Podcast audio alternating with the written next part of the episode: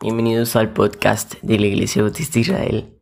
Acompáñanos en nuestra serie de devocionales del libro de Isaías con el pastor Orlando Collín. ¿Qué tal mis amados hermanos? Hoy estamos a viernes 13 de noviembre de 2020.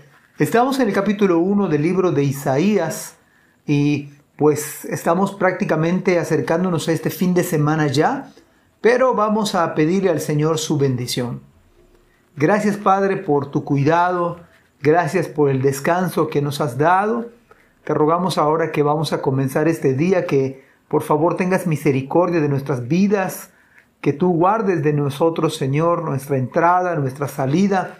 Y en este momento por favor te suplicamos que vuelvas a hablarnos Señor, danos ojos para entender tu palabra Señor. En el nombre de Jesús. Amén. Vamos a leer versículo 21 hasta el versículo número 25 este día, dice la palabra del Señor. ¿Cómo se ha convertido en ramera la ciudad fiel, la que estaba llena de justicia? Moraba en ella la rectitud, pero ahora asesinos. Tu plata se ha vuelto escoria, tu vino está mezclado con agua, tus gobernantes son rebeldes y compañeros de ladrones cada uno ama el soborno y corre tras las dádivas. No defienden al huérfano, ni llega a ellos la causa de la viuda. Por tanto, declara el Señor, Dios de los ejércitos, el poderoso de Israel, ah, me libraré de mis adversarios y me vengaré de mis enemigos. También volveré mi mano contra ti, te limpiaré de tu escoria como con lejía y quitaré toda tu impureza. Creo que a la luz del texto bíblico, que me parece uno de los más fuertes que he leído en la Biblia, pero me parece que nos lleva a la necesidad de una urgente de hacer un análisis de nuestra vida espiritual. Lo que ciertamente Pablo dijo, examinaos a vosotros mismos si estáis en la fe. Hay que considerar esto que dijo el apóstol Pablo. Parece ser que hay una falsa confianza en lo que se hace, en lo que podemos hacer o decir. Estos hombres parece ser que eran muy religiosos, pero no habían nacido de nuevo. Su vida era caracterizada por cumplir las demandas de la religiosidad, pero por dentro era corrupta su alma. Y tarde que temprano la grieta se hizo manifiesta la consideraba fiel, se volvió en una ramera. Dicho de otra manera, de verlos en la iglesia, de verlos incluso participar. Incluso algunos quizás estaban en el grupo de alabanza o predicando, pero que su vida ahora es ajena a los caminos rectos del Señor. Sí, se estaba llena de apariencias, de justicia, pero su corazón no era regenerado. Pero la, que, la manera en que se vive es igual o peor de las personas que nunca han venido siquiera a la iglesia. Eso es lo triste de personas que han profesado el cristianismo.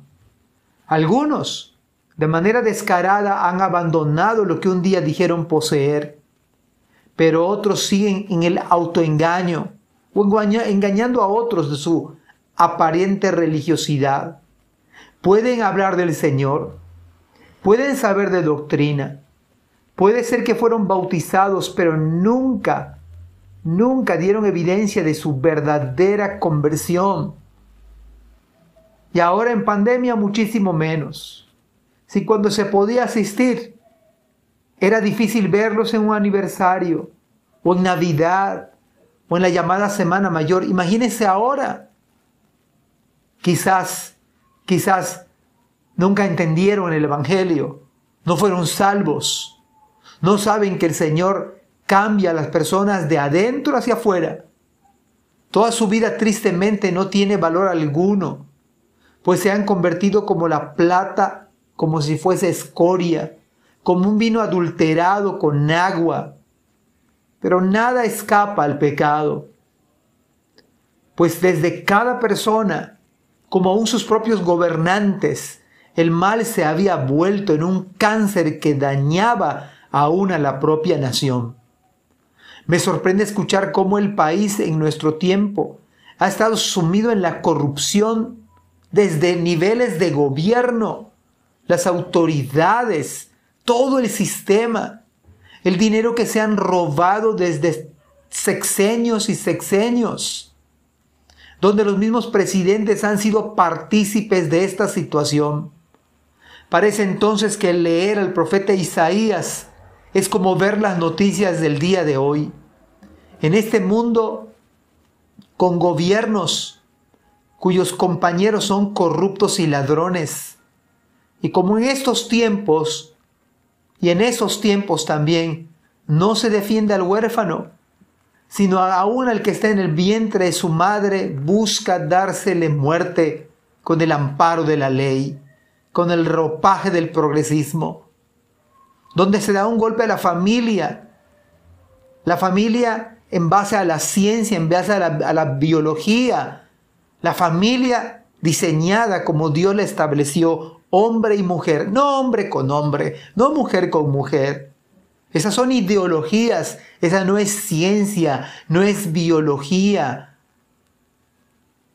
Cristo vendrá otra vez y dará su recompensa a cada uno conforme a sus obras. Y aún estas palabras severas, pero necesarias, podemos ver la gracia del Señor. Sí, aquí hay gracia. Dios llamando a la gente al arrepentimiento verdadero. Dios diciendo que un día ha de regresar y Cristo ha de regresar otra vez. Urgentemente hace falta hacer un análisis espiritual. Urgentemente hay que examinar nuestra vida espiritual. ¿Realmente usted ha nacido de nuevo? ¿Realmente hay novedad de vida? ¿Dios ha cambiado su ser? ¿Hay evidencia de ello? ¿O son falsas? ¿O son solamente apariencias de religiosidad? ¿O son solamente conocimientos teóricos sin que haya una transformación en el alma? Amados hermanos, que este fin de semana que el Señor les bendiga, que vaya a la iglesia o se conecte por medio de redes sociales para escuchar de su iglesia su culto, ore al Señor, comparta con otros y que Dios nos bendiga ricamente en este fin de semana. Amén. Gracias por escuchar este podcast. Te invitamos a compartirlo y a seguirnos en nuestras redes sociales para que no te pierdas el contenido que tenemos preparado para ti. También nos puedes encontrar en nuestra página web www.ibismerida.org y contáctanos al correo ibismerida.gmail.com. Gracias por acompañarnos. Hasta la próxima.